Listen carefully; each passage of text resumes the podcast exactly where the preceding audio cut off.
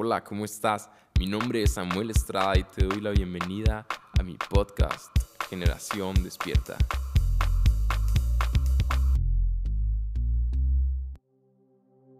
Entonces dije, todo se ha acabado para mí, estoy condenado porque soy un pecador. Tengo labios impuros y vivo en medio de un pueblo de labios impuros. Sin embargo, he visto al Rey, el Señor de los ejércitos celestiales. Entonces uno de los serafines voló hacia mí con un carbón encendido que había tomado del altar con unas tenazas. Con él tocó mis labios y dijo, ¿ves? Este carbón te ha tocado los labios, ahora tu culpa ha sido quitada y tus pecados perdonados. Después oí que el Señor preguntaba, ¿a quién enviaré como mensajero a este pueblo? ¿Quién irá por nosotros? Aquí estoy yo, le dije, envíame a mí. Hola, ¿cómo están? Quiero iniciar este episodio pidiendo una gran disculpa porque el episodio pasado había dicho que el jueves siguiente iba a seguir subiendo episodios, pero se me atravesaron unas cosas, unos problemillas personales ahí y es la siguiente semana y, varias cosas por la cual les pido una gran disculpa.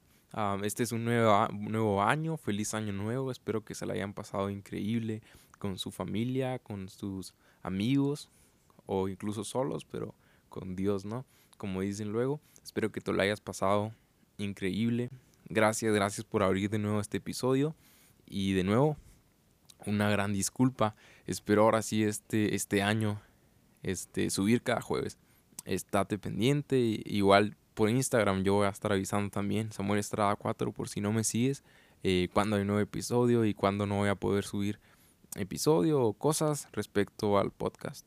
El episodio pasado habíamos hablado acerca de la visión que tiene que tener el cristiano en su vida cotidiana. ¿Cuántos recuerdan que vimos como ah, un poquito acerca de la historia del rey Usías, de cómo el pueblo tenía su esperanza en el rey Usías, todos habían perdido la esperanza, pero cuando el rey terrenal murió, el rey celestial seguía vivo, y cómo Dios con su grandeza cautiva a Isaías y cómo él tiene una visión hacia lo eterno y este es un pequeño resumen. Si no has escuchado el episodio anterior, te recomiendo que lo escuches antes de escuchar este porque te va a servir y creo que, es un complemento. Este es un complemento del anterior y te recomiendo volver al capítulo 1 de la serie Visión. Si llegaste hasta aquí conmigo después de haber escuchado el, episodio 1 de esta serie, una visión hacia lo eterno, eh, recuerda que hablábamos de una visión tridimensional que debe tener cada cristiano para levantarse como una generación despierta. Todos tenemos que tener esta visión antes de un avivamiento personal. Mm, antes de un avivamiento en la vida Isaías tuvo esta visión. Entonces es interesante analizar esta visión. Y bien, en el episodio anterior hablamos de una visión hacia lo eterno. Pero ahora vamos a hablar acerca de una visión hacia lo interno. Fíjate cómo nos quedamos en aquella escena donde Isaías ve la santidad de Dios. Pero me llama la atención, después de ver la grandeza de Dios, la santidad de Dios, Isaías comienza a decir, todo se ha acabado para mí, estoy condenado, porque soy un pecador. Tengo labios impuros y vivo en medio de un pueblo de labios impuros. Sin embargo, he visto al Rey, el Señor de los ejércitos celestiales. Ahora imagínate, imagínate, vamos a imaginarnos que eres Isaías.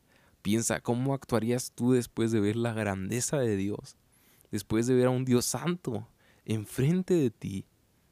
Ah, habíamos dicho que muchos de nosotros actuaríamos, tal vez caeríamos de rodillas, tal vez adoraríamos a Dios. Yo personalmente no sé cómo actuaría, pero estoy seguro de que me pondría a adorar y, y yo creo que caería rendido, ¿no? No sé, ahora piensa tú cómo crees que actuarías. Algún día vamos a estar delante de la presencia de ese Dios Santo. Eso es lo que más anhela mi corazón y anhela mi alma. Pero espero que eso también te dé ánimos a ti. Piensa ese momento, piensa un poco en ese momento donde lo vamos a ver cara a cara. Pero Isaías está teniendo esa visión cuando estaba vivo, cuando era un hombre pecador. Y me llama la atención cómo es como actúa él. Él no dice, ok, vi un Dios santo, qué grande eres Dios, qué padre. O, oh santo, qué padre santo, santo, santo. Y de una manera indiferente, no, no, no, no, no. Él, él dice, soy hombre muerto, porque soy hombre que peca. En otras palabras, es lo que dice, soy un hombre pecador. Yo soy hombre muerto porque soy un pecador. Y eso es lo primero que aprendemos en este episodio hoy, lo primero que vamos a aprender, que tenemos que reconocer nuestra condición delante de Dios.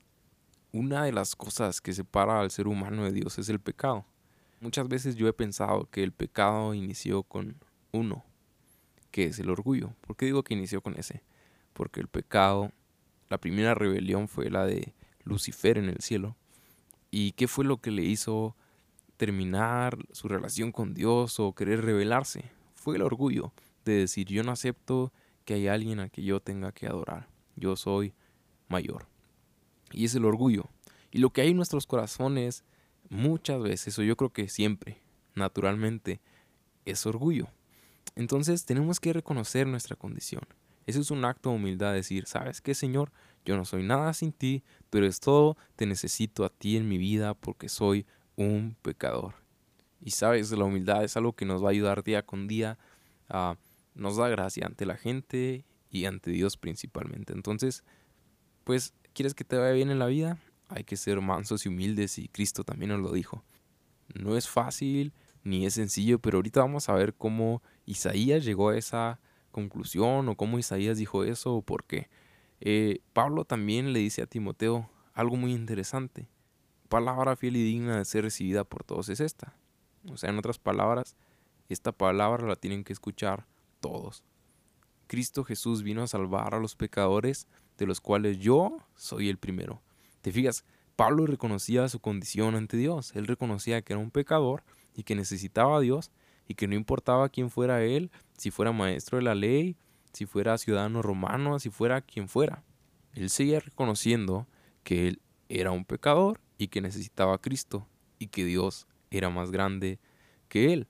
Y bien, por último, también la Biblia nos dice, reconozcan quién es Dios. Él nos formó a nosotros y no nosotros a Él. Bien, te digo todo esto porque se me vino a la mente todos esos versículos que están en la Biblia para que veas que hay sustento bíblico, ¿no? Porque hay algunas personas que les gusta, pues ahí les va. Bien, entonces acabamos de decir que esto nos enseña que hay que reconocer nuestra condición ante Dios, pero ¿cómo funciona esto? Primero que nada, la santidad de Dios revela nuestro pecado. Al estar cerca de un Dios santo, es como si tu vida fuera oscuridad y acercarte a la luz queda alumbrado todo lo que está incorrecto. Es como si un cuarto estuviera sucio y, y con la luz apagada y todo en oscuridad no se nota que está sucio tal vez. Pero al momento de encender la luz, ves que sucio está ese cuarto. Es igual con tu corazón, es igual con tu vida. Al acercarte a Dios, tu pecado se revela. Al acercarte o al ver la santidad o al tener una visión hacia lo eterno, tu pecado queda revelado. Y a muchas personas no les gusta este paso, pero ese es el orgullo. Pero Dios nos ayude a ser humildes y a reconocer, Señor, te necesito. Pero bien, al pasar momentos en intimidad con Dios, nuestro pecado muchas veces va a quedar expuesto. Y la Biblia nos dice que la condenación es que la luz vino al mundo, pero los hombres amaron más la luz, las tinieblas, perdón, que la luz, porque sus obras eran malas. O sea, ellos amaban más hacer lo malo y preferían no venir a la luz para que sus obras no fueran expuestas. Ahora la pregunta es, ¿tú estás dispuesto a ir a la luz? ¿Estás dispuesto a ir delante de la santidad del Señor para que tus pecados queden expuestos? Déjame decirte algo, mi amigo. Aunque tú en este momento no estés dispuesto, hay una oportunidad el día de hoy. Absolutamente cada ser humano nos vamos a presentar delante de la santidad de Dios, pero hay dos tipos de personas que se van a presentar en ese momento. Aquellos que habían entendido esta verdad y la habían realizado en su vida y aquellos que habían entendido esta verdad pero nunca la quisieron hacer en su vida. Yo quiero recomendarte que tú seas del primero tipo de personas, porque aquellos que entendieron esta verdad en su vida y la quisieron practicar, no fueron limpios por sus obras, ni fueron salvos por sus propios méritos. Fueron salvos por gracia por medio de la fe en Cristo y fueron lavados con la sangre de Cristo y ahora ellos tienen una vida nueva. Así que te recomiendo que escojas el primer tipo de personas si aún no lo has querido escoger. Y bien, la pregunta era, ¿estás dispuesto a ir a la santidad de Dios o tener una visión hacia lo eterno, aún te cueste dejar tus malos hábitos o tus malas obras? Piénsalo y reflexiónalo. Yo solamente te digo que realmente te conviene.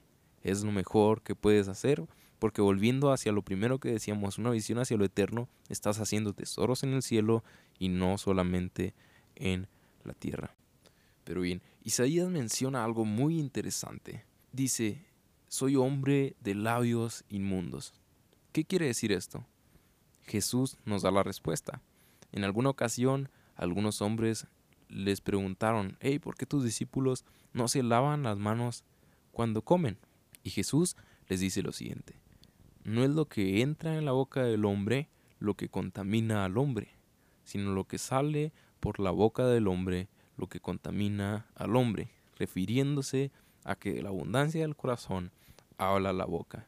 O sea, en otras palabras, el corazón de Isaías estaba sucio. Y ahora la pregunta es, ¿cómo está tu corazón en este momento que estás escuchando este podcast?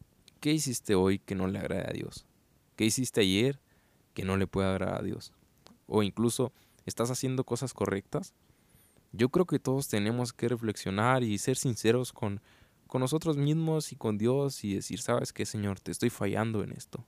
Un amigo muy querido en una predicación mencionaba, ¿a cuántos les gustaría que en este momento, enfrente de toda la congregación, enfrente de muchas personas, se pusiera o se proyectara todo lo que nuestras manos han realizado? Entonces hubo un silencio, ¿no? Obviamente cuando él, él mencionaba eso en aquella predicación. Y yo creo que a nadie nos gustaría reconocer, o a nadie, mejor dicho, a nadie nos gustaría que se mostrara todo lo que hacemos con nuestras manos. Pero no solamente vamos a dirigirnos hacia lo material, sino a qué hacemos con nuestras manos, refiriéndonos a qué hacemos todos los días, con nuestra actitud, con nuestra, nuestros ojos, nuestros sentidos, ¿Qué hacemos? Yo creo que si somos sinceros, todos pecamos todos los días. Yo he pecado hoy y por eso le pido perdón a Dios. Pero quiero invitarte a que tú también le pidas perdón a Dios cada vez que peques. Todos los días, sin excepción alguna, todos somos hombres de labios inmundos, como lo dirá Isaías. O sea, estamos muertos delante de la presencia de Dios. Pero bien, hablábamos ahorita de esos dos tipos de personas que iban a presentarse delante, que van a presentarse delante del rey. Entonces, vamos a seguir leyendo el versículo y dice, uno de los serafines voló hacia mí con un carbón encendido que había tomado el altar con unas tenazas. Con él tocó mis labios y dijo, ¿ves? Este carbón ha tocado tus labios, ahora tu culpa ha sido quitada y tus pecados te son perdonados. El carbón significa dos cosas. Número uno significa la purificación de pecado. Si confesamos nuestros pecados, Él es fiel y justo para perdonarnos. Si confesamos, pero si confesamos a quién? A Dios, a Dios mismo. Ahora tenemos la entrada por medio de Cristo ante el trono celestial y hay que accionar, hay que aprovechar esa oportunidad que tenemos. Y también me recuerda una historia, recuerdan a aquel leproso, aquel leproso que nadie le hacía caso, pero un día Jesús lo tocó. Y no solamente Jesús no se contaminó al tocarlo, sino quedó purificado. Necesitamos un toque de la mano de Dios, un toque que nos purifique, un toque de ese fuego consumidor, ese carbón encendido, y queme todo nuestro pecado, toda nuestra maldad, toda nuestra suciedad, quede disuelta para siempre. Pero eso tiene que ser absolutamente todos los días. Esta es una visión diaria. Este es otro secreto. Pero no solamente significa eso. Significa la purificación, pero también significa la llenura del Espíritu Santo en tu vida. La presencia del Espíritu Santo. Muchas personas preguntan, ¿cómo puedo ser lleno del Espíritu Santo? ¿Cómo puedo dirigirme o dejarme guiar por Dios? ¿Cómo puedo dejar que Dios me hable a través de su palabra más y más? Con el Espíritu Santo. El Espíritu Santo es una promesa que tenemos todos. Pero muchas veces lo entristecemos con nuestras conductas, con nuestras acciones, con nuestros labios inmundos, diría Isaías. Y sabes, Yo creo que hay que ponernos a cuentas con Dios y pedirle al Espíritu Santo que nos perdone si lo hemos entristecido. Llenos del Espíritu Santo. Lleno. La palabra lleno. ¿Qué quiere decir? Que tenemos que vaciarnos de todo lo demás. Tenemos que vaciarnos de todo el pecado, de toda la suciedad. Pero ¿sabes cómo comienza todo eso? Como en el primer episodio, todo esto comienza con una visión hacia Dios. Pon tus ojos en Cristo, el autor y consumador de la fe. Voltea a ver a Dios. ¿Dónde tienes puesta tu visión? ¿En ti? Primero, no te va a servir de nada. En los demás, no te va a servir de nada.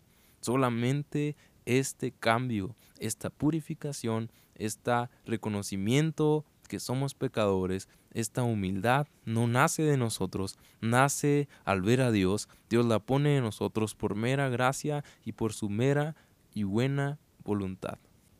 Y bien, yo quiero invitarte a que recuerdes que antes de ver a cualquier persona, antes de verte a ti, ves, veas y voltees a ver a Dios todos los días de tu vida, ponte a cuentas con Dios. Y, y bien, si tú te sentiste malo o dices, ay Dios, soy hombre muerto, como lo dijo Isaías, estoy pecando, estoy batallando con este pecado, acércate a Dios. Él es grande en misericordia. Él quiere sanarte, Él quiere purificarte, Él quiere que pongas otra vez tu amistad en Él, tu confianza en Él, tu esperanza en Él. Quiere restaurar tu vida, quiere restaurar tu corazón, así como ese carbón encendido que tocó los labios de Isaías, quiere tocarte con su mano tu corazón para que quede limpio y puro. Todos los días Él te está esperando, así que ánimo, acércate a Dios, busca a Dios y ponte a cuentas con Él porque Dios te está esperando para charlar un poco, porque Él quiere tocarte como aquel leproso. Si quieres, puedes limpiarme. Y Él dirá, quiero. Y en ese momento, Él te tocará y te purificará. Gracias por haber escuchado este podcast hasta el final. Estate pendiente de los próximos episodios que el próximo jueves estaré subiendo la continuación de esta serie Visión. Comparte con tus amigos, con tus líderes y espero que tengas un excelente día.